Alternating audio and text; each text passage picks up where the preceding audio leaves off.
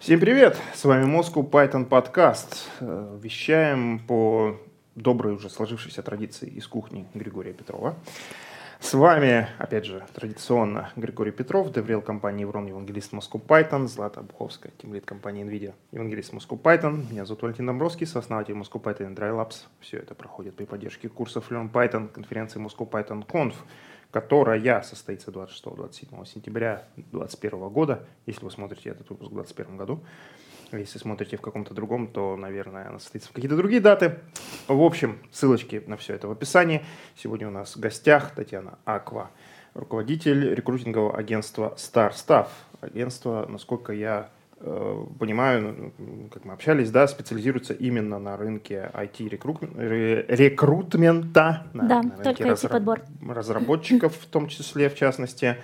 И мы сегодня как раз-таки поговорим опять как это уже было в некоторых наших выпусках, которые э, вам понравились. Мы поговорим про рынок найма в IT и затронем такую животрепещущую тему, как тестовые задания. У, страшно.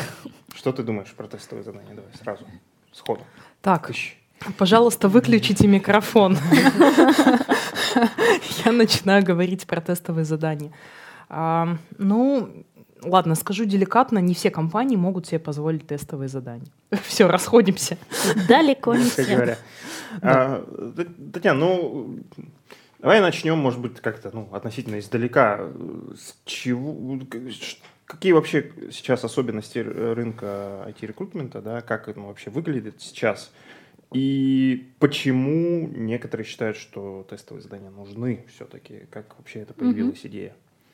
Ну, если в целом про рынок, то, наверное, именно относительно там, темы тестовых заданий, о которых мы хотим поговорить, то есть такие два-три четких параметра, которые нужно учитывать, когда вы собираетесь делать тестовые. Первое — это нет общепринятой грейдовой сетки на рынке. Ну, то есть все, что даже есть такая все считают, там есть middle, june, senior, и это везде вообще абсолютно разные понятия. Mm-hmm. Там мы в компании там часто видим, что тот, кто в одну компанию собеседовался на медла, в другую его оценивают там на уровне вообще джуна и говорят там, советуют, что ему идти наверстать.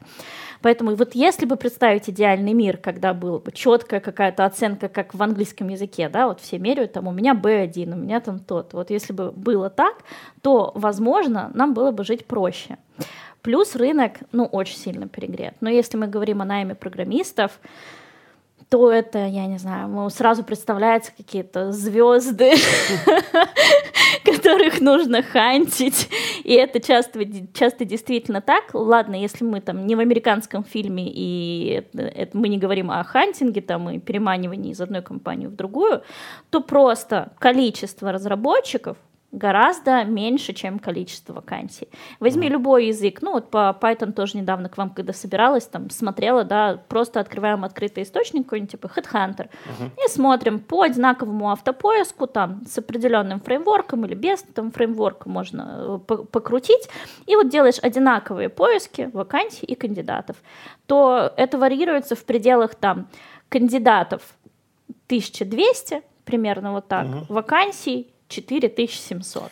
И Ох. это при том, что конечно, далеко не все кандидаты, ну, на самом деле подходят на, на вакансии, да, естественно, конечно, конечно. и многие вакансии подразумевают, что нужно, естественно, нанять энное количество людей, да. Я более страшно скажу, это еще Python, он реально популярен.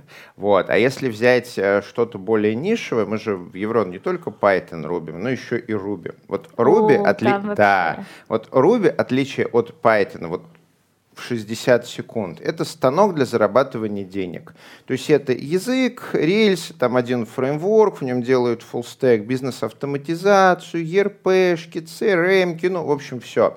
Это такая штука, которую первым языком изучить не надо. Она реально сложная. Ruby у него богатый синтаксис, у него DSL, очень много магии, convention over configuration. Это все изучают несколько лет.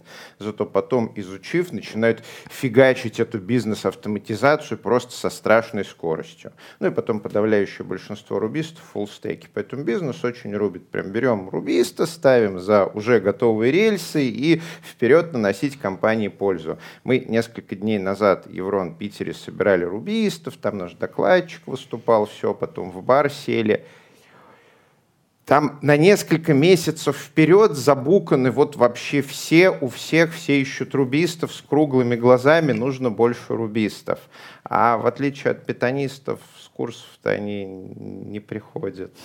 Что и если посмотреть тот же Headhunter, там вот так вот будет все перекошено да, да, да. просто. Плюс ты знаешь уже просто всех рубистов на рынке, ты их видел уже десятки раз, ты уже просто, если там, я не знаю, джейсеры ищешь, да, ты можешь там, открываешь телегу и пишешь, ты с этим человеком не общался, то с рубистом ты сидишь такой, ну, в пятый раз идти одну вакансию, там, следующую вакансию предлагать. Привет, это снова я. Но это все равно тысячи человек. Ну, да, а да. делать-то что? А, тут именно проблема технологий. То есть у нас, а, как у Moscow Python, в этом плане такое, как даже не сказать, не когнитивное, а искажение. Мы просто привыкли к тому, что Python — это вот точка входа в IT. Новые разработчики изучают Python. Если ты хочешь войти в IT, что изучать? Ну, конечно, Python. Или JS и, или JS, но, Самый это, популярный но мы это не рекомендуем. И у нас вот постоянно какие-то новые лица. А Ruby это профессиональный инструмент. Это как ядерная физика. Сколько у нас физиков-ядерщик? Ну да, вот их есть какое-то небольшое количество. Новые появляются, но не то, чтобы очень часто. Ну, ядерщиков выпускают. А рынку надо очень много. К сожалению, вузы не выпускают рубистов.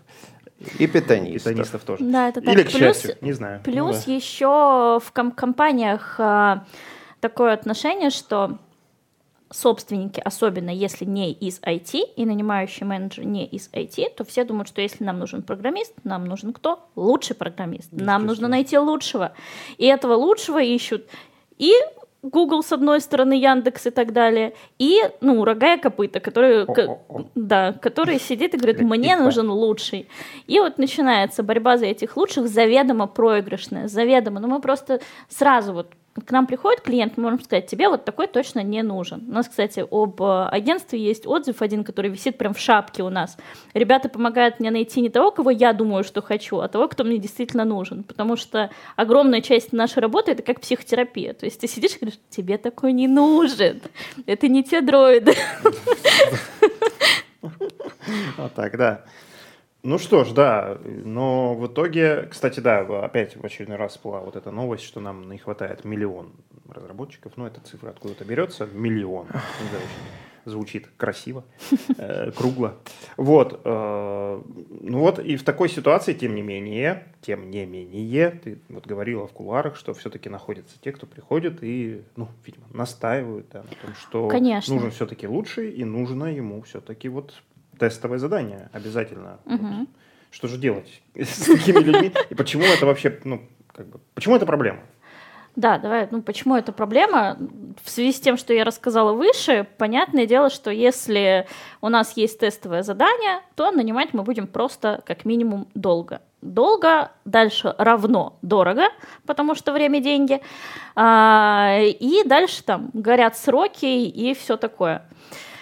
А, Почему это делают? Ну, слушай, ну, люди, которые нанимают, хотят решать. Да. Это понятно. Но с другой стороны, люди, которые нанимают, они же не профессионалы рекрутеры, они профессионалы разработчики, там, бизнесмены, зарабатывать деньги. И поэтому вроде бы все, что я говорю, логично, но почему так не делают? Ну, потому что не, не задумываются даже, возможно, об этом. Они не понимают, что именно это усложняет поиск. Поэтому часто там бывает, что мы начинаем работать с тестовым заданием, там сразу предупреждаем, объясняем, почему нет. Но если все-таки да, работаем, и там потом показываем говорим ребятам, что смотри, у тебя вот такая воронка, вот смотри резюме, классное, ой, классное, хочется, хочется такого. Вот он отказался от тестового, а вот такого хочется, хочется, вот он тоже от тестового отказался. А не было бы тестового, он бы пришел. Так, э, давай я наброшу. Мы тут профессионалы, там десятки лет нанимали, все такое. Смотри, а палка о двух Почему концах. Почему делают? Палка да. о двух концах. Я тебя прекрасно понимаю. Я тебе могу сказать, что мне год назад ответили нейрофизиологи, когда им эксперимент принес. И принес вот так вот, я сделал они посмотрели, сказали, Гриш, ну ты понимаешь, что этот эксперимент, он не научный. Я говорю, нет, почему научную? У меня две группы, одна экспериментальная, другая контрольная. А вот они говорят, у тебя вот в тесте написано, что ты будешь оценивать, насколько они хорошие программисты. У тебя просто будет вот такой вот байс, все в одну сторону. То есть результаты эксперимента покажут погоду на Марсе. И а, я прекрасно понимаю обе стороны. Я, с одной стороны, прекрасно понимаю тебя – что вот есть программист, который твоя экспертная оценка говорит, он клевый, моя экспертная оценка говорит, он клевый. Все говорят хором, это ж Никита Соболев, он единственный в России GitHub Star, он клевый. Ну, то есть вот как бы есть консенсус, да? Угу. А, но при этом это экспертная оценка, то есть нет какого-то а, способа механическим способом угу. проверить настолько, насколько он клевый. А люди, эксперты, как это не печально, могут ошибаться. У нас может быть какой-то байс. И а, именно из-за этого многие большие компании очень-очень угу. хотят вот оторванного от человека способа оценки, чтобы не случалось всяких очень неприятных штук, когда за несколько лет HR-департамент вот склоняется в какую-то сторону угу. оценки, а потом оказывается, что у тебя, например,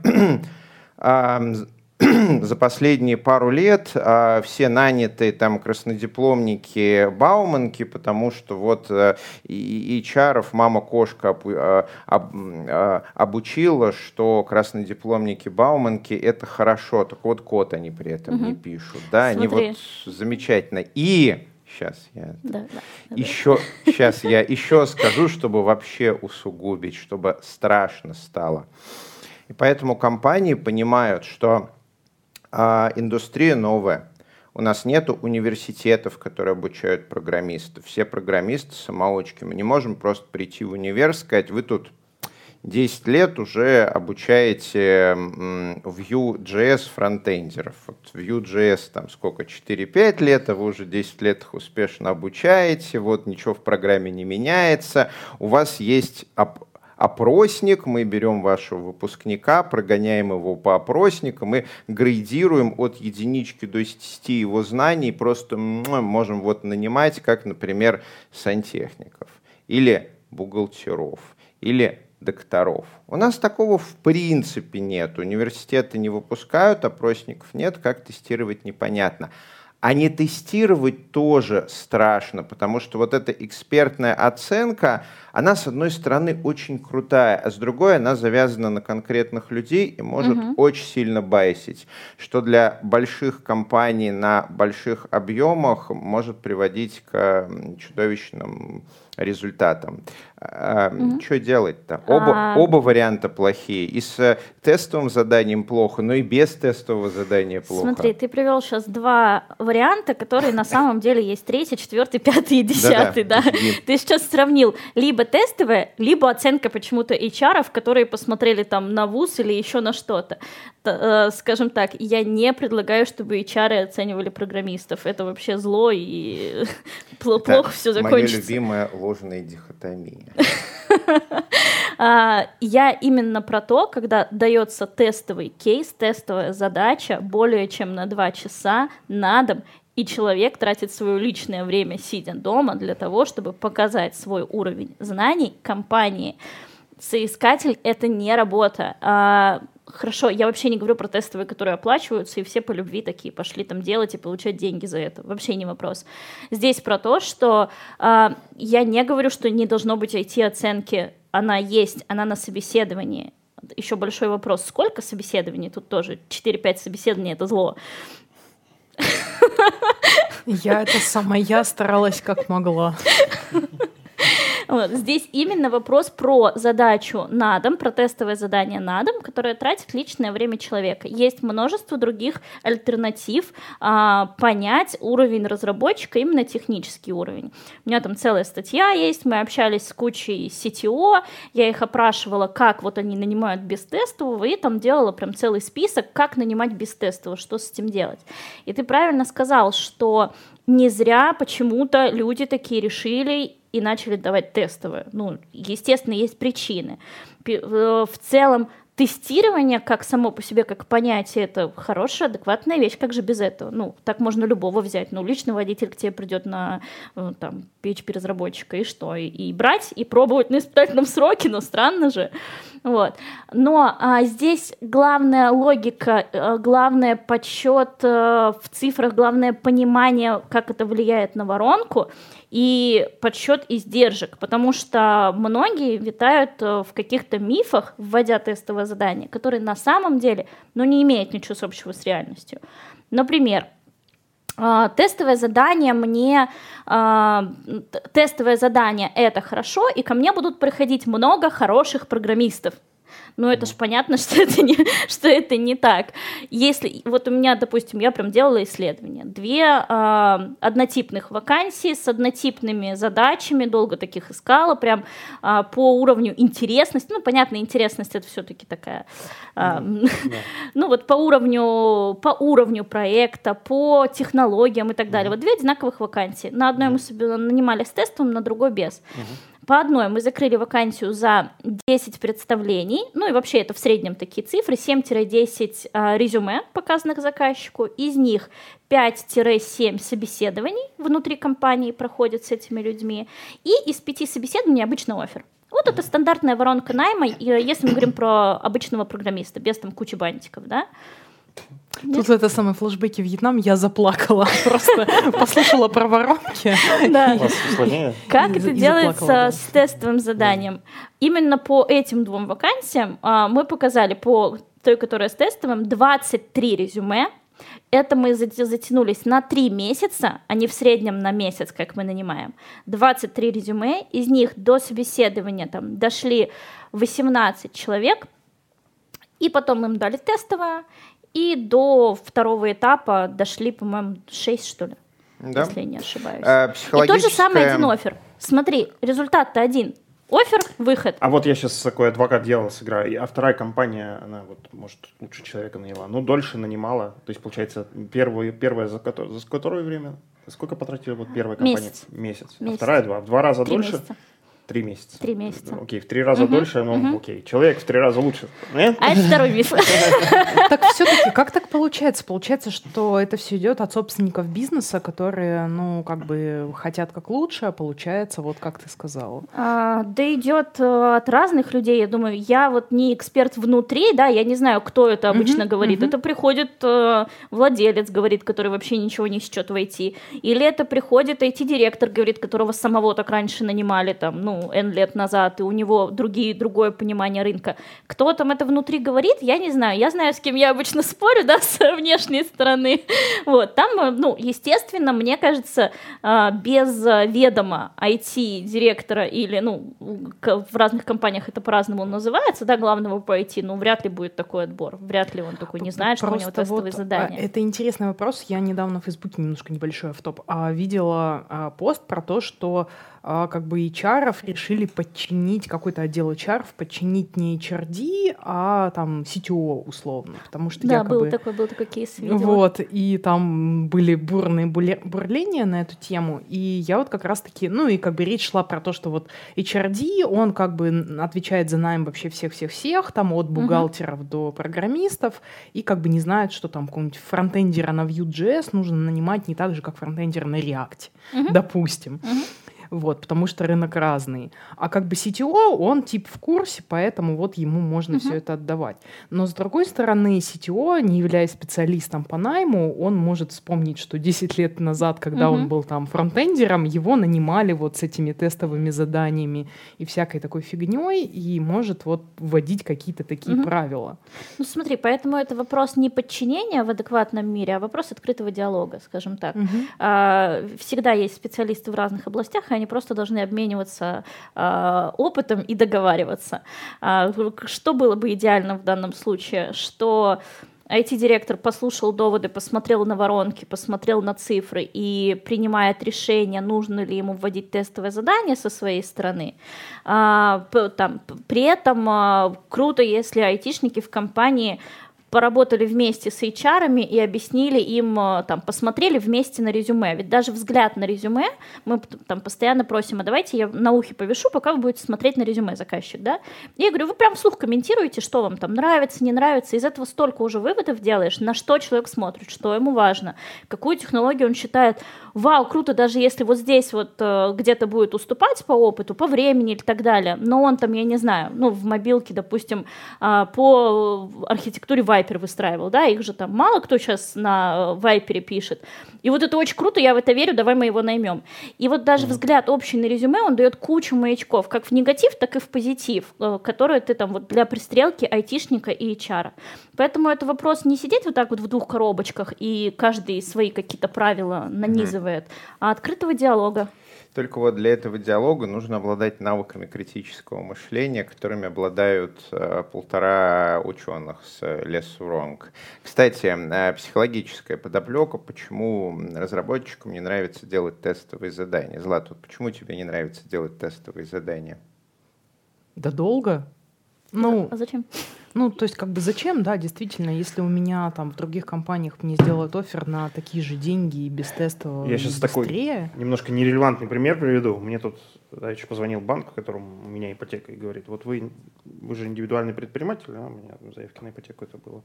А вот давайте вы откроете счет в нашем банке, можно даже деньги туда не класть. Просто у вас будет счет в нашем банке индивидуального предпринимателя, и за это вам, а, значит, может там процент по ипотеке мы, э, банк скинет. Ну, а чтобы открыть счет, там нужно пойти в офис, написать заявку, потом написать заявку на то, что скинули процент и так далее, и так далее.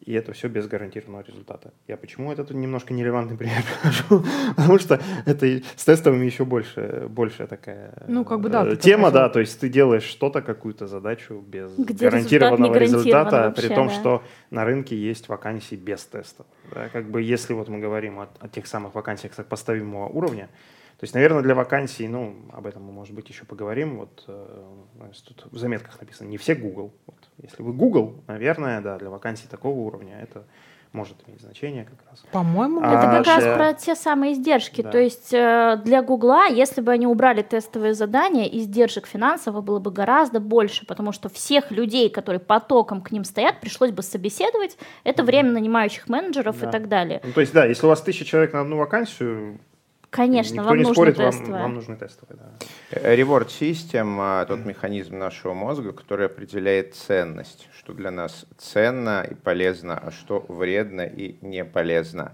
А он работает не то чтобы как правильно, логично или нужно, а как привык, как вот мама кошка обучила. И а, действительно для большинства разработчиков тестовое задание, оно совершенно не оценивается как полезное. То есть наша очень простая статистическая машинерия, она оценивает количество усилий и времени, которые в это тестовое задание придется а, вложить, оценивает а, статистически шансы, а наша машинерия, которая оценивает статистику, если почитать Канемана, она делает это очень фигово. И навешивает на тестовое задание ярлычок, что вредно, не полезно, не делай этого.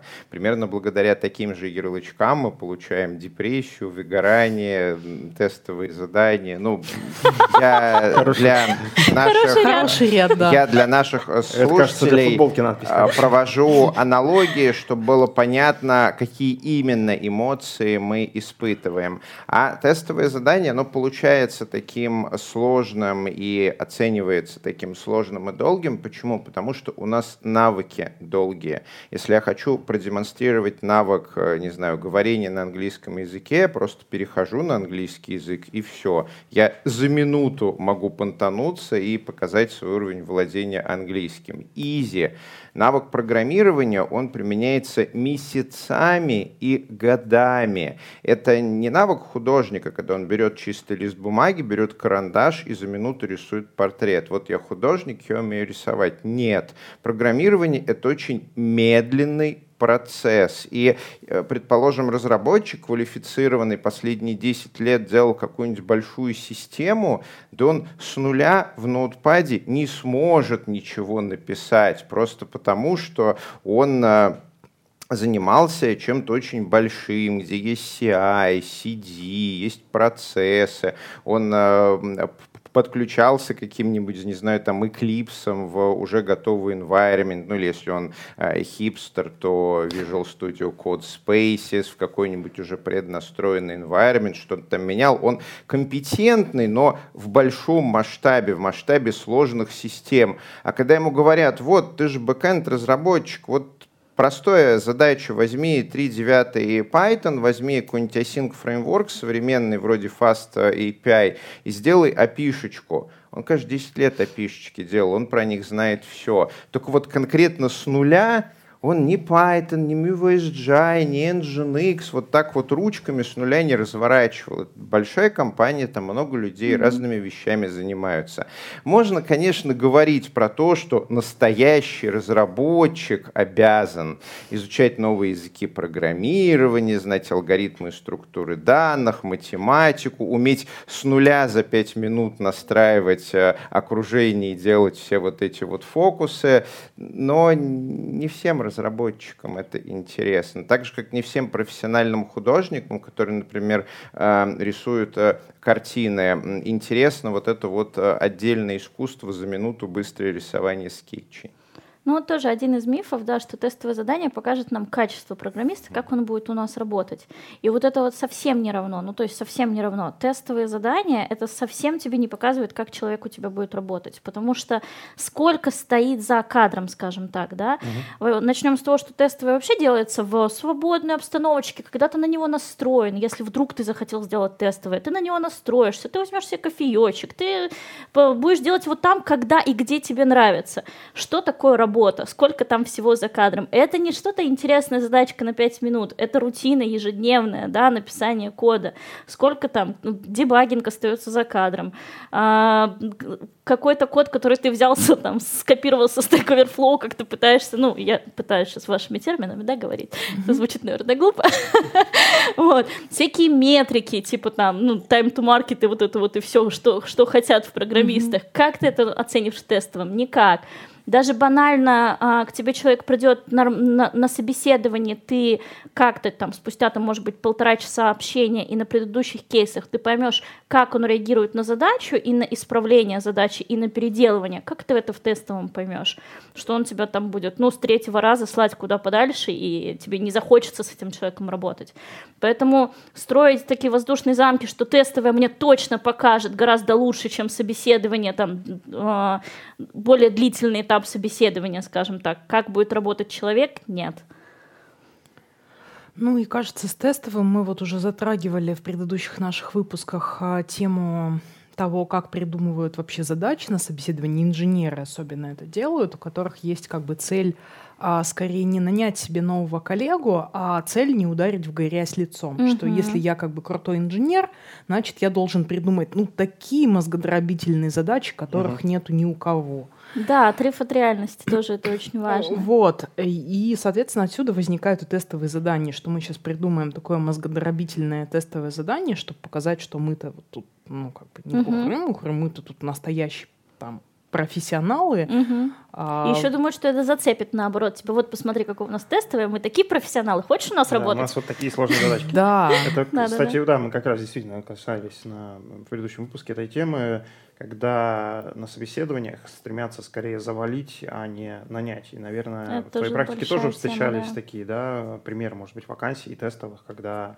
больше было видно, что хотят завалить, но и типа как бы если он не завалится, то он молодец, он, угу. он же прошел такой сложный, сложный отбор. Угу. Да, это очень печально. Ну, то есть мы даже иногда, вот когда мы видим это на собеседованиях, а, мы в кадровом агентстве, мы всегда просим послушать одно собеседование. А, очень редко, скажем так, мы продолжаем работать, если нет вообще такой возможности, потому что ты просто дальше не понимаешь, что там происходит внутри и насколько да. это от тебя зависит. Отдаешь, да. В черный ящик отдаешь. И не можешь нести ответственность перед своим а, кандидатом в том числе. Поэтому мы всегда стараемся хотя бы один раз послушать. И вот когда бывают такие кейсы, когда очевидно, прям, ну, очевидно токсично, личность. Очевидно то, что человек хочет не нанять себе коллегу, как правильно вы сказали, а показать себя, какой он умный, какой он замечательный, а вы вот все, все не то. вот, все не ну, то. Да, тут еще может быть вопрос, когда найм идет на позицию, так сказать, параллельную, да, ну, то есть, э, может быть, собеседует там один, разработчик собеседует на позицию разработчика Ж, то есть Мгм. фактически именно будущего коллегу на одном с ним уровне, то возникает сразу вот этот мотив конкуренции, конкуренции собственно, Мгм, фактически, мгм. да. Мне вообще не надо тут кого-то нанимать. Ну, лично мне-то не надо нанимать. И мне, не, мне не нужно, Он чтобы свою была задачу. больше, У каждого больше, своя задача. больше конкуренции было на моей позиции, потому что я-то вообще, может, тем лидом хочу стать через пару лет, а я сейчас найму его, и он станет моим тем лидом. Мгм. Ну, нафиг мне это надо, да? Человек решает не свою задачу, да. Его задача быть лучшим в компании с вот этим человеком, который пришел к нему на собеседование. А задача бизнеса решить э, проблемы и денег заработать. Но это уже не его задача. Что делать? Ой, что делать?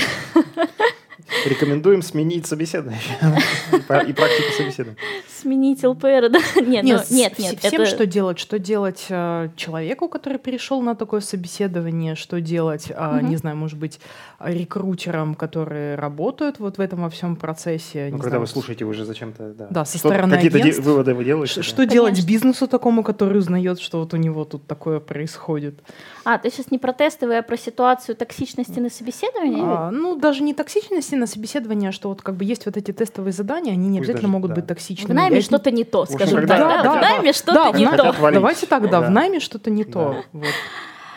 А, ну, конечно, слишком широкий вопрос. А, Либо самим разбираться. Любой человек, который вникнет в тему, посмотрит на какие-то цифры, на воронки найма и на собеседование, если управленец пришел, который в этом не участвовал, и посмотрит со стороны, Мгм. ну, практически любой э, здравомыслящий человек, у которого с причинно-следственными связями все в порядке, он разберется и поймет, что что-то не так, и дальше будет строить как бы варианты, как менять. Ну, тут про воронки. Нанять это надо эксперта. пони- Надо понимать, какие воронки, скажем так, нормальные, в кавычках. Ну да, в этом смысле это В ваша таком экспертиза случае, как да, нанять эксперта, Да. причем это не обязательно. Ну, то есть вот у нас, допустим, чтобы оценить, что в найме не так, мы за это даже денег не берем. А для нас это, у нас это называется такой процесс, как разведка, да, мы приходим в компанию, и мы сами тоже решаем, хотим мы работать с таким клиентом или нет. Мы от э, ряда заказчиков отказываемся, несмотря на то, что там хороший чек. Ну, потому что, а зачем? Ну, потом это и на нас тоже, на нашу репутацию влияет, да. Вот, поэтому мы, а, у нас есть такая встреча разведочная, когда мы спрашиваем, как у вас в найме, рассказываем, что, ну, вот смотри, а вот это вот там не совсем нормальные цифры, а вот здесь вот могу, вангую, конечно, но, возможно, поэтому нужно вникать, конечно, и вот более глубокий анализ, естественно, это отдельная работа, за нее берут, ну, платят деньги, да, а вот поверхностная даже на, на уровне того, что у вас здесь с цифрами что-то не так, это даже вот могут любой там эксперт э, хороший в рекрутинговом агентстве вам сказать и посоветовать абсолютно бесплатно, потому что ему это тоже выгодно, чтобы вы потом как клиент к нему пришли, как здоровый клиент, клиент здорового человека, вот. А с э, тестовыми что делать? А, Существует просто миллион вариантов, как нанимать без тестового. Ну, если прям их все объединить в несколько таких категорий, да, первое это просто полуторачасовой, как обычно в среднем происходит разговор с техническим директором, техническим там, ну, либо тем лидом, да, который э, там сначала за small talk, потом э, за какие-то использования конкретных технологий, решений, за решение каких-то реальных задач, которые были у него вот я не знаю, вчера месяц назад в опыте, и размышлений с его э, собеседника может примерно сделать э, вывод о там, сильных и слабых местах. Да? Ну, это вот самое простое, хотя звучит просто, но так действительно делают э, 70% компаний. Это просто устный диалог. Любой профессионал, вот мне, ко мне приходит рекрутер, там, кажется, что рекрутмент это просто, нет, нифига не просто, там тоже и метрики, там тоже и, ну, то есть очень много частностей, и я за час могу понять уровень рекрутера.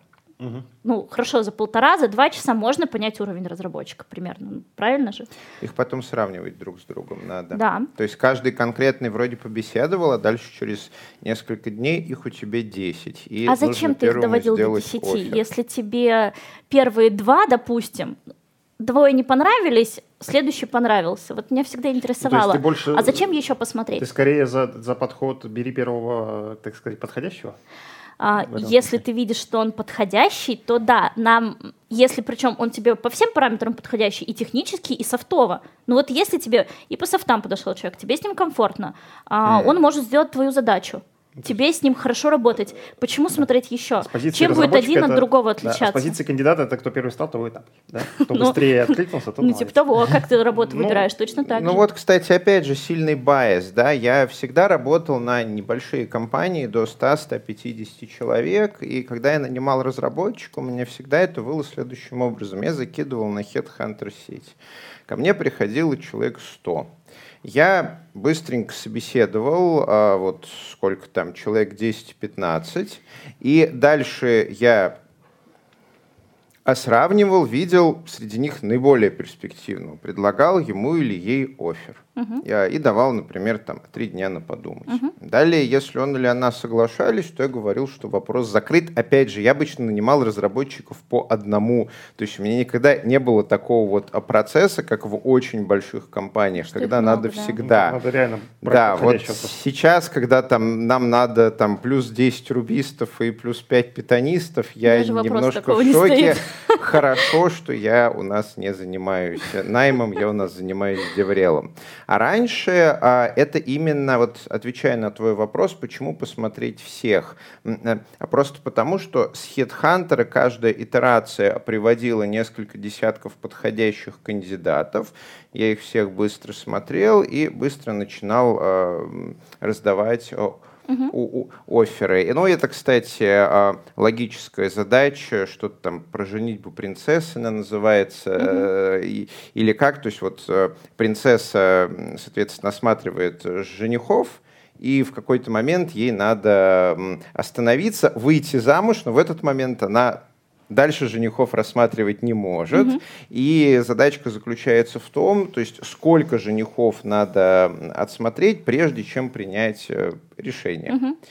Вот, и там есть э, какие-то несколько рациональных стратегий. Э, Ни одна из них не, заключается в том, чтобы э, выходить за первого подходящего. Ну смотри, когда я говорила, что зачем всех посмотреть, во-первых, это про ситуацию, когда если ты разместил вакансию на HeadHunter, у тебя нет заявок на 8 собеседований, да, а когда собеседование с а, мощным, хорошим разработчиком одно в неделю, У, тогда например. И, и тогда, как только ты находишь подходящего, тебе нужно его брать. Если у тебя а, там 8 человек, довольно прошедшие первичные отборы, хорошие по резюме, подходящие по формальным признакам, готовы собеседоваться, конечно, я не буду тебе говорить, собеседуй одного, нравится, бери. Я сама даже за то, что вот посмотри, еще есть вот такие, есть вот такие, есть вот такие есть. Но дальше про подходящесть я говорю, естественно, про совокупность параметров, по которым ты даже 5 человек в любом случае можешь разложить. Дальше же включаются параметры деньги, как бы а, личностно понравился Да. или нет. И, Culture fit. Конечно, и, ну, есть э, в среднем это 10-15 даже можно параметров составить, да, по которым руководитель принимает решение, тот это или не тот человек. Вот. Но это мы только про одно сказали, что вот просто собеседование. Что еще может делать самое тоже популярное? Просишь код, смотришь готовый код, который у человека уже, ну, у большинства соискателей он есть. Конечно, есть те, которые говорят, у меня все под NDA, это нас уже заставляет иногда ну, А, задуматься. Блиц вопрос. А, вот, э, ну, что значит NDA? Это значит, что ты а, не можешь этот код куда-то копировать. Да, Ну, ты можешь, Рос- например, в России вообще не открыть- работает понятие NDA, А, давайте ну, так. частично работает, но, к примеру, вот с м, юридической точки зрения человек же может прийти на собеседование, открыть, Открыть и код показать. и сказать, смотрите, вот проект, над которым я сейчас работаю. Я вчера делал вот эту часть, позавчера я делал вот эту часть, я их делал вот так. А в твоей картине мира и в современном российском бизнесе это будет нарушение NDA или нет? В моей картине мира, если ты открываешь и показываешь одну конкретную часть кода, Да. которая не взаимосвязана, и которая, ну, в смысле взаимосвязана, но ты не показываешь другие и полностью проект, то это не нарушение NDA. Вот. И поэтому я и говорю, что меня настораживает, когда человек не может, э, соискатель не может показать вообще никакой, нигде кусок кода, об, обосновывая это NDA. Это значит, что-то там, скорее всего, не так. Подозрительно. Да, это подозрительно. А, дальше, а, там люди говорят, ну я хотел по- пощупать, скажем так, ну а, именно конкретную какую-то задачу, потому что у меня проблема в этом. Ну так в чем проблема? Если у тебя, допустим, задача по производительности, так попроси аналогичный код. А, Это же тоже, ну, нет проблем. Можно попросить конкретную часть кода. Это тоже норма, так тоже делают. Там, а, и по другим тоже направлениям. Плюс э, можно, если вы нанимаете, допустим, синьора, и ему нужно прям ну, строить какую-то систему с точки зрения архитектуры, э, спросите то, в чем вы разбираетесь, тот проект, который вы уже делали, предложите ему с вами вместе на встрече, порассуждать, как бы он делал этот проект с нуля, а вы уже его делали, и вы знаете все проблемы, с которыми вы сталкиваетесь, э, столкнулись, и спросить, какие он прогнозирует э, узкие места. Это тоже очень хорошо пока покажет качество программиста с точки зрения опыта, просто насмотренности, просто вот, ну, э, таких вещей. И это иногда даст намного больше, чем он дома будет сидеть вам писать кусок кода. Ну, Злата, а ты, когда нанимаешь разработчиков, ты просишь их показать код? Нет. Why? А что, а как, как ты нанимаешь? Расскажи. Ты, кстати, во, а. ты хотела сделать, как э, говорят в Америке, shameless plug, то есть э, без, э, бессовестную рекламу сейчас в вакансии. Кого вы сейчас нанимаете? Смотри, а, я как бы Шельмель. А, да, точно. Вакансия. Реклама. Я нанимаю. Мне нужен ведущий Python-разработчик. Да. Вчера. Да. Я нанимаю без тестов. Давай так. Во-первых, я нанимаю без тестов. Без кода. А, да, без кода. Во-вторых, вот эти все пять э, этапов забудьте про это. Сейчас у нас новые правила, и мы вас быстро наймем. Да, все будет что хорошо. мы оставим в описании? Ссылку на вакансию? Да, ссылку на вакансию оставлю в описании. Okay. Значит, про то, как я нанимаю людей. А, мне, как человеку, который а, я уже как бы давно не технарь, меня не интересует там, насколько человек хорошо, не знаю, там, использует алгоритмы при написании кода или насколько там пишет чистый код. Я считаю, что все эти вещи, это вот как бы можно это самое а, смотреть, а дальше как бы человека либо бить током, либо давать ему конфетку. И со временем он начнет писать тот код, который принят по стандартам там в рамках нашего отдела и так далее. Ну, то есть это все навыки, которые вырабатываются. Если человек адекватный, он, в принципе, может подстроиться. И он будет писать, как мама Злата его научила. Ну, как бы не обязательно мама Злата, как бы там помимо мамы Златы есть как бы куча других инженеров. И вот мы коллективно выработали какие-то правила, по которым там все должно быть прекрасно. Более того, я ожидаю, как такой представитель бизнеса, что человек, а, эффективный инженер, он будет еще свои правила вводить, потому что я сеньорного инженера нанимаю для того, чтобы он приносил там какие-то свои умные мысли в компанию. Мне как бы человек, который вот как мама его Злата научила, мама Злата как бы не может знать все как правильно. Поэтому как я нанимаю людей? Я смотрю, что человек в состоянии выполнять просто те задачи, которые у меня сейчас в какой-то перспективе есть. То есть я примерно понимаю, чем мне там за год нужно затащить, а, как бы вот в плане именно разработки. Я вот прикидываю, человек не сможет вот такую опишечку написать, если это сеньорный инженер. Он сможет у меня такой вот сервис написать или нет? А, и хорошо, есть ли у меня в команде какие-то другие люди, с которыми он вместе сможет написать этот сервис? А прикидываешь, с помощью каких инструментов? Ну, ты общаешься с ним, естественно. На самом деле, ну, как бы я даю людям... Там у нас есть какое-то базовое а, интервью на... Просто чисто вот на питон, там просто посмотреть, ну, общий уровень оценить. Вообще я люблю давать архитектурные интервью.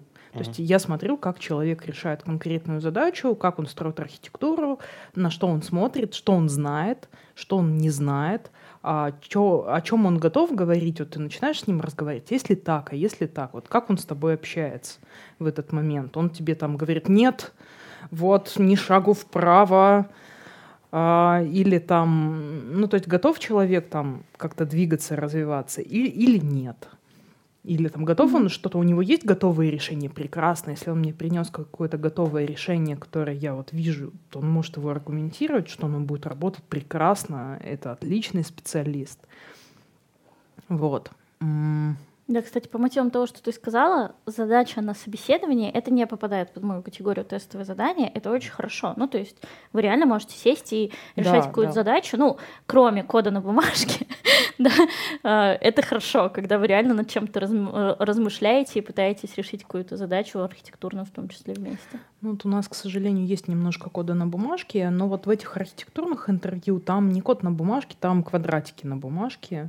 Ну, это вот, понятно, как да, бы, как да. Выстроить систему, такое во многих встречается в компаниях. Вот. Um, так что мы нанимаем, приходите, нам нужен Валентин, а в твоем плане, который у тебя на iPad, там есть что-нибудь про удаленную работу? О, это такая тема просто, про которую можно очень долго еще на- говорить. или еще один подкаст через некоторое время запишем. Ну. Столько тем сейчас поднялось, которые тоже было бы классно обсудить. Это влияние soft skills э, в отношении, э, в сравнении с hard skills, да, потому что ты говоришь, что я, э, он у меня вот поучится, и вот этому можно научить. А есть то, чему а, в человеческих качествах, компетенциях очень тяжело научить, и поэтому иногда делают выбор в сторону там где-то слабее по хардам, зато точно понятно, что мы этого человека научим. Вот, там тоже очень Вот много хлевара на рынке по soft этому поводу. skills немножко такое вот, эм, как бы, можно просто человека по soft skills э, собеседовать, просто, не знаю, проекционные вопросы ему задавать. Мгм. А, как бы, не знаю, там, почему вы работаете, когда начальник не смотрит? Потому что Ну, камеры... У меня, был такой- твой любимый ответ. Да, мой любимый ответ. У меня был такой коллега, который там говорил там тише, тише, видите камеры, вот. Ам, Да, а можно soft skills э, узнавать, вот как я пытаюсь, я не говорю, что это там правильный метод, у него есть свои недостатки, вот смотреть, как человек решает задачу, как он с тобой Да, в процессе конечно. разговаривает. Да-да-да, я сейчас именно не про способ выявления, их действительно много, а про важность, да, просто кто-то говорит, пусть у меня сидит в углу, ни с кем не разговаривает, зато это будет Мгм. самый шикарный там Мгм. человек э, в мире, кто-то говорит, я никогда такого не возьму, мне важнее, чтобы он был, Да. а, чтобы он снял задачи со всех адекватно, смог с кем-то договориться со сторонними там отделами и так далее. Тут есть засада. Примерно вот такого диаметра. И с вот таким размахом крыл. э, Что мозг работает ситуационно, и те софт-скиллы, которые человек демонстрирует на собеседовании, это в Абсолютно. стрессовой ситуации на собеседовании, где он может быть как более коммуникативным, так и сильно менее коммуникативным, чем в ситуации обычной жизни.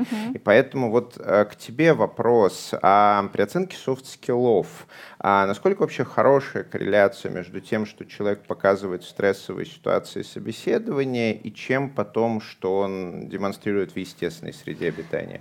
Естественно, есть а, разрыв, да, между этими. Мы никогда не поймем, как человек действительно себя там покажет в суперстрессовой ситуации. Но есть множество методик, по которым можно нарисовать более или менее приближенную к реальности картинку. Когда ты а, используешь несколько а, сторон а, и как он ведет с тобой сейчас диалог, и а, задач ам, обсуждения прошлого опыта, реального опыта и что с ним происходило в этот момент. И решение задачи гипотетической, тогда там убирается, скажем так, влияние других людей, которые оказывали на прошлый опыт тоже влияние. Потому что, а, допустим, в каком-то конфликте в прошлом человек а, вынес такие выводы и сделал именно так себя показал, потому что мы там еще упустили 10 людей за кадром, а как они себя вели в этом конфликте, да, поэтому прошлый опыт, он тоже не всегда нам показывает истинную картинку софт-скиллов человека. Здесь важен такой комплексный взгляд, решение гипотетической задачи, разговор о прошлом опыте и, соответственно, просто наблюдение за тем, как человек себя ведет во время собеседования. Ну и те же самые проективные вопросы, их очень много, они действительно говорят часто. А, Особенно если ты выстраиваешь интервью так, чтобы у тебя были проверочные вопросы, когда ты снимаешь социально ожидаемый ответ. Когда ты задаешь один и тот же вопрос, по сути, тремя разными способами, то если человек выдает социально ожидаемые ответы, то на третьем это ломается чаще всего. Ну и он как бы ну, выдает уже другой результат. Да, там Вот, но это тоже отдельная большая тема. Про удаленку. Давай быстренько скажу, пока у нас еще время есть.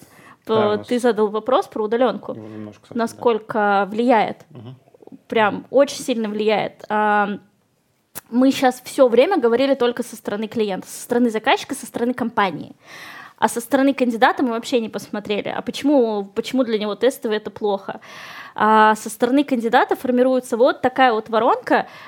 Кстати, вопрос. А Ты давно искал работу? Прям искал работу, ну это было... Сейчас. Размещал резюме в открытый источник, сформулируем так. Ну да, то есть, да, я не беру случай, когда меня звали куда-то, Да, да, да, и там я общался. Ну, это, ну, я, собственно, единственный раз в моей жизни после университета 14 лет назад. да, А, ну давно. это тогда не показатель. Да, хотела спросить, вот если кто-то из вас искал работу, сколько вам в день предложений проходило? Ну, я не разработчик еще, надо учесть, да, то есть А, у меня вообще мгм. немножко другая. Вот э, Злата, наверное, из тех, из нас, Слушай, ну я И позицию-то разработчиком? инженера-то давно не искала, да и последнее время, ну как бы последние годы я не размещаю в открытый доступ. окей. Я просто иногда хожу на Ну тогда сейчас мы это не проверим, просто поверьте тогда моим статистическим данным, да, сколько я Ну, общаюсь есть с ребятами. В ответ на резюме в А, открытом В ответ доступе? на резюме, когда вы выкладываете резюме в открытый доступ, а, медловому middle plus разработчику в день приходит а, от 15 до 25 примерно в этом разрыве предложений разными способами. Вау. Это либо на почту, либо звонят, ну, то есть у всех Мгм. рекрутеров разные подходы, но в целом в день вот это такая цифра. Кто-то тебе названивает, тоже телефон выключаешь, заходишь на почту, там ворох предложений, заходишь в Телеграм, там тебя уже рекрутеры нашли. Я и хочу так делать. Да, да, да, да, да, да, да. И вот во всех источниках там до примерно 20-25 позиций в день он получает. Это было бы очень странный человек, если бы он такой каждому, да, я приду, да, я приду на собеседование, да, я приду. Естественно, он принимает решение, куда идти. Любой адекватный человек это будет делать. И дальше начинается. Зачем мне ехать в компанию, которая находится а, Сразу оговорка, естественно, это при прочих э, примерно равных. Если среди этого предложения, опять же, будет какой-то проект, куда он мечтает попасть, там не встанет вопросов, куда ехать, когда ехать. А мы говорим про неизвестные компании, более или менее, в которые вот ему предлагают прийти. Дальше. Зачем мне ехать 20 минут от метро в какую-то промзону, если у меня есть предложение в лофтах в 5 минутах от метро в центре, например? А, У каждого свое, свои ценности в этом отношении. Кому-то рядом с домом, кому-то еще что-то. Зачем мне отпрашиваться с текущей работы а, если, э, и собеседоваться днем, если в половине компаний меня готовы пособеседовать вечером и не требуют от меня в пределах там, 6-часового рабочего дня найти время условиях должны быть готовы собеседовать хоть ночью. Да. Зачем мне делать тестовые задания, если его можно не делать? Та-дам! Если реально есть еще 15 предложений в день других, и из них только там, ну, и 4 с тестовым, то он сразу их отметает, если это не компания мечты. Сразу. А, зачем мне а, работа 100% в офисе? Если есть 70% предложений на полную удаленку, это те, кто могут работать и любят работать на удаленке. Естественно, люди, есть люди, которые хотят в офис, это тоже есть. Вот. И вот с приходом пандемии про ту самую удаленку рынок совершенно поменялся. То есть сейчас, когда мне в агентство приходит вакансия, где, где написано, что 100% работа в офисе, я уже даже брать ее боюсь. Воронка вот просто из 10 соглашаются два на это. Все, Мгм. люди научились работать на А удаленке. они количество вакансий научились. сейчас на удаленке получается наоборот, да? Ну, то есть... э, А, они очень сильно Как-то по увеличились. соотношениям, по соотношениям, А, например, мгм. до 20 и после Мгм. 20 можно сказать там, что условно, я так сейчас... Вот примерно, 60, примерно Да. грубо 60% компаний, которые раньше ни в коем случае не, не предоставляли удаленку, сейчас предоставляют полную удаленку. Еще процентов 10-15 предоставляют гибридный вариант работы, ну, именно готовы на гибридный вариант работы, а, там, а полную не готовы. Вот. И только вот есть небольшой остаточек, который, собственно, только полная удаленка. И пока они не понимают, к сожалению, многие да. не понимают компании, да, что не будет такого отката, не вернется все назад. Все Ну, думают, тоже думаю, закончится пандемия и все. А как бы нет. А люди научились работать на удаленке. Компании выстроили весь онбординг удаленный, все там безопасность выстроили, чтобы на удаленке работать. Им нет смысла возвращаться. И вот компании, которые прям ждут и уверены, что все вернется, ну у меня просто плохая для вас новость. Это то же самое, что тестовые задания, даже похуже. Тестовые еще можно убедить сделать, потому что это временная э, история. Вот я сейчас ищу в компанию, я им предлагаю пиццу за тестовые. Но там тестовые никак не отменить. Я говорю, ну, может, я тебе маргариту закажу, я не знаю. вспоминали, так, этот эпизод знаменитый из Кремниевой долины, да, найм разработчика, придите на собеседование, мы вам Да. бутылочку виски. То уговорить работать 100% в офисе, если можно не работать 100% в офисе, это уже будет нереальным. Ну да.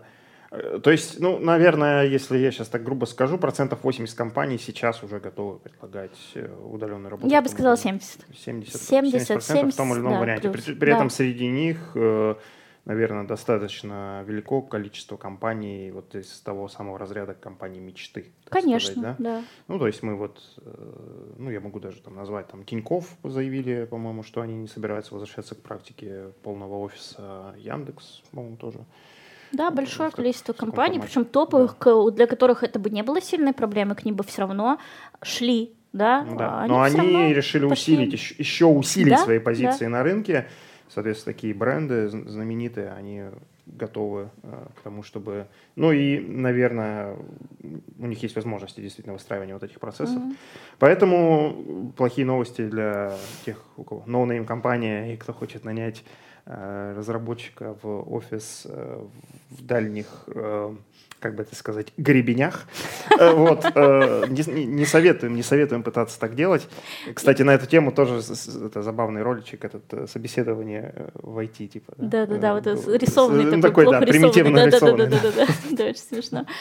А, причем даже в тех, кто дает тестовые задания, давайте там, наверное, закончу еще эту тему двумя самыми важными а, такими советами, да, если у вас все-таки есть тестовый, если вы не можете от него избавиться, если вам это сказал IT-директор, его не переубедить, а вы темлит, и вам как-то надо нанимать все равно в, это, в этих условиях к себе, главное, не делайте максимально плохо. Что такое максимально плохо? Максимально плохо — это тестовое больше двух часов, mm-hmm. вот, больше двух, ну, трех, ну это уже, уже плохо. Вот тестовые на два дня, это, все, это просто, это, это очень плохо. максимально плохо это тестовое до собеседования с руководителем. Это mm. совсем максимально плохо, потому что, ну, мне просто большинство разработчиков говорят, зачем я буду тратить время, когда я человека не увидел. Для меня это гораздо важнее, если я приду и там токсичный, допустим, человек, с которым я точно не буду общаться и точно не буду работать, зачем я буду тратить время. Вот, поэтому даже те, кто готов делать тестовое, они, скорее всего, не будут делать тестовое до технического интервью. Ну, наверное, все. Такие два самых маленький вопрос, маленький вопрос, большой вопрос. Побуду тоже адвокатом дьявола, когда все-таки тестовое нужно кому? Кому может быть тестовое нужно и полезно? А, ну, наверное, это два я могу сказать, примера. Первый мы уже проговорили, когда количество соискателей превышает вашу пропускную норму ну, когда собеседующих. Да? Ну, а, нет, есть есть два, две аббревиатуры. ФААНГ, американская, и мне очень понравилась наша, да? Да. Мясо. Мясо. Мясо. И еще иногда мясцо. Мясцо. Вот. А, Mail, Яндекс, Сбер, Озон, а иногда добавляют циан. Да, да, да. Есть даже стартапы, к которым ребята хотят, которые вот хорошо прям а, себя сейчас спозиционировали на рынке, да, допустим, у них там какая-то инновационная разработка, там, я не знаю, что-то с искусственным интеллектом, что-то еще. Есть разные абсолютно, да, темы, которые стрельнули, про ну, них написали есть, в Forbes и еще где-нибудь. да. иногда там И к ним в этот, в этот момент пиар-акции люди приходят. И вот чтобы переварить всех этих людей, если у вас всего один-два слота, вам нужно тестовое, да, когда есть входящий запрос. Ну и второе, когда довольно узкий рынок, э, к, ну, в, в другую совсем сторону, да, когда ма- мало людей, когда какая-то суперсложная задача и технология, mm-hmm. и ее умеют делать очень мало в мире людей, и, или в России, да, то иногда приходится все-таки какие-то тестовые задания выстраивать, например, потому что нужно понять, реально ли ты это умеешь. Ну, то есть там я не могу представить другого варианта, когда тестовое прям нужно. Если ну, можно без него, зачем с ним? На это... Ну, наверное, на, на позициях не инженеров, может быть, ну, тоже из айтишечки, но не инженеров. Ну, как ну, бы... Это ну, ну это сказать, я просто рамками, об этом не да? говорила, да, да это да, за рамками. Да, Естественно, да. есть в позиции в IT, где тестовые это вполне себе норма. Да. Ну что ж, это было интересно. Спасибо большое, Татьяна. И Спасибо, да, мы придумали еще темы для, может быть, будущих выпусков. Э, будем рады тебя видеть. А, с вами был Moscow Python подкаст. Мы вещали с кухни у Григория Петрова. С вами были Григорий Петров, Деврел Еврон, евангелист Moscow Python, Злата Буховская, Тимлит, NVIDIA, евангелист Moscow Python. NVIDIA, напоминаю, ищет ведущего Python-разработчика. Приходите. А, меня зовут Валентин Домбровский, сооснователь Moscow Python и Dry Labs. С нами была Татьяна Аква, руководитель рекрутингового агентства Star Staff. Все это писалось при поддержке курсов Learn Python конференции Moscow Python Conf. Ссылочки в описании. Ставьте лайки, пишите комментарии, подписывайтесь на наш канал. Здесь говорят про Python.